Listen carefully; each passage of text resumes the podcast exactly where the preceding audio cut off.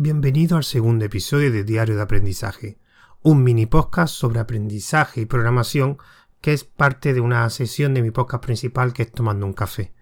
Mi nombre es José Jiménez y hablaré sobre programación y niños. Esto fue la idea de este, de este audio, la temática para este audio fue por un vídeo que, que vi hace unas semanas sobre la enseñanza o aprender o enseñar a programar a un niño. Quiero hacer este audio para hacer una pequeña reflexión y un listado que he hecho de recomendaciones para la hora de, de enseñar programación a un niño. Pero antes, ¿por qué hay que enseñarle a programar a un niño o por qué debe tener conceptos, conocer conceptos de programación?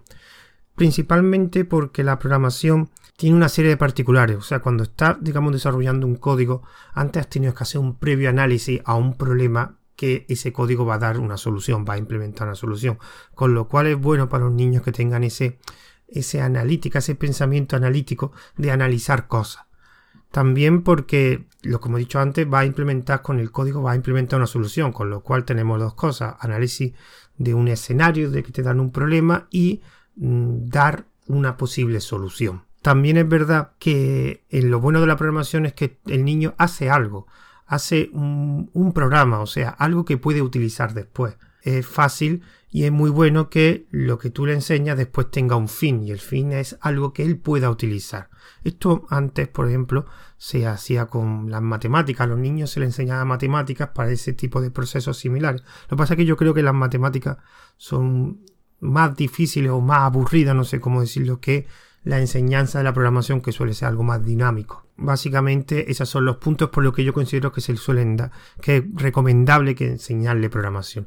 Y después he creado una lista de pequeña lista de recomendaciones para tener en cuenta a la hora de enseñar programación a un niño. El primer punto sería pues algo muy obvio que los niños no son tontos. Que tengan poca edad no significa que sean tontos. Tendemos a considerar que los niños, debido a su poca edad, ya que todavía no están, están desarrollándose, en tanto de personalidad, de inteligencia, están adquiriendo conocimiento, creemos que cuando tenemos que explicar algo, pues lo explicamos como si fueran demasiado, que no entendiesen las cosas, y al contrario, los niños que tengan poca edad no significa que no entiendan las cosas.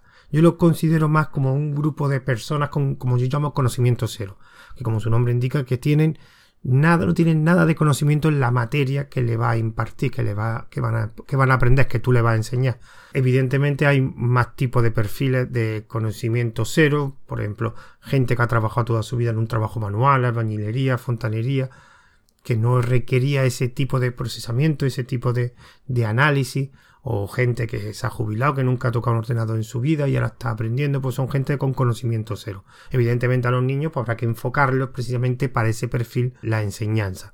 El segundo punto, otra cosa que también he visto es no infantilizar el material. Es una cosa que veo de vez en cuando, que es el material que se le da a los niños se tiende a dar como si fuera un juego, como si fuera un cuento, y realmente mm, creo que es un error es verdad que hay que enfocarlo para el niño y utilizar un vocabulario adecuado, pero no hay que convertirlo todo en un juego. Yo soy de las que creo que la enseñanza está, tiene que ser dinámica, tiene que ser entretenida, tiene que ser divertida, pero no abusar del juego, de las dinámicas, de que está enseñando algo. Tiene que también el niño darse cuenta que también tiene darle importancia y cuando se le da demasiado juego, demasiada diversión, el niño tiende a, a no tomarlo en serio, digamos. El material hay que enfocarlo para niños, pero no infantilizarlo demasiado. El siguiente punto o recomendación es centrar la atención al niño. Esto es primordial. Los niños no hay que motivarlos. Los niños ya vienen motivados de casa. Los niños están, digamos, su cerebro está en un aprendizaje, en un modo de aprendizaje continuo. Ellos van recibiendo estímulos de todos los lados. Ellos están constantemente aprendiendo, ya sea en su colegio, su casa, en la calle. Lo que pasa que como reciben esa mentalidad o ese, digamos, modo de aprendizaje continuo, reciben tanto estímulo, van aprendiendo tantas cosas, que aquí el problema es que deben centrarlo en lo que tú le estás dando.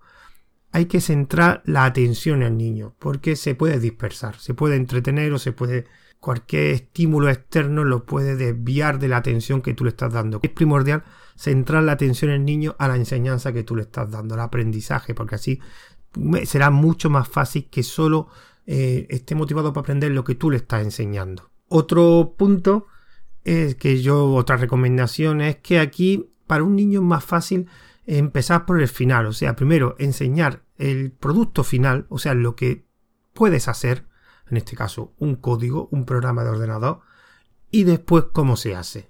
Porque así es verdad que puedes centrar la atención, como he dicho en el punto, en el punto anterior, centrar la atención en el niño. O sea, si quieres que, aprenda a hacer un programa o, o le enseña algo de programación, primero enseñale el programa y después vamos a ver cómo se hace. Con lo cual el niño ya ve el resultado final antes. Y eso le puede, digamos, motivar o centrar. Digo, ah, pues mira, esto es muy divertido, ¿cómo lo puedo hacer yo? Y ahí ya es cuando empieza a enseñarle los conceptos de programación. Y evidentemente el último punto, digamos, esto sí está centrado sobre todo al niño, es que la herramienta sea muy visual. No le pongamos un editor de código, no le pongamos un IDE, sino herramientas que sean un concepto bastante visual, que no tengan que estar constantemente escribiendo código, sino que, que esas herramientas permitan, pues, por ejemplo, utilizando el ratón, utilizando mm, principalmente el ratón, que pueda uniendo piezas y esas piezas que sean trozos de código. De hecho, hay muchas herramientas para niños de, para enseñarle a niños programación que básicamente tienen esa metodología, herramientas muy visuales. Así que esta es mi pequeña lista de recomendación para niños y no voy a extender más porque esto es un mini podcast.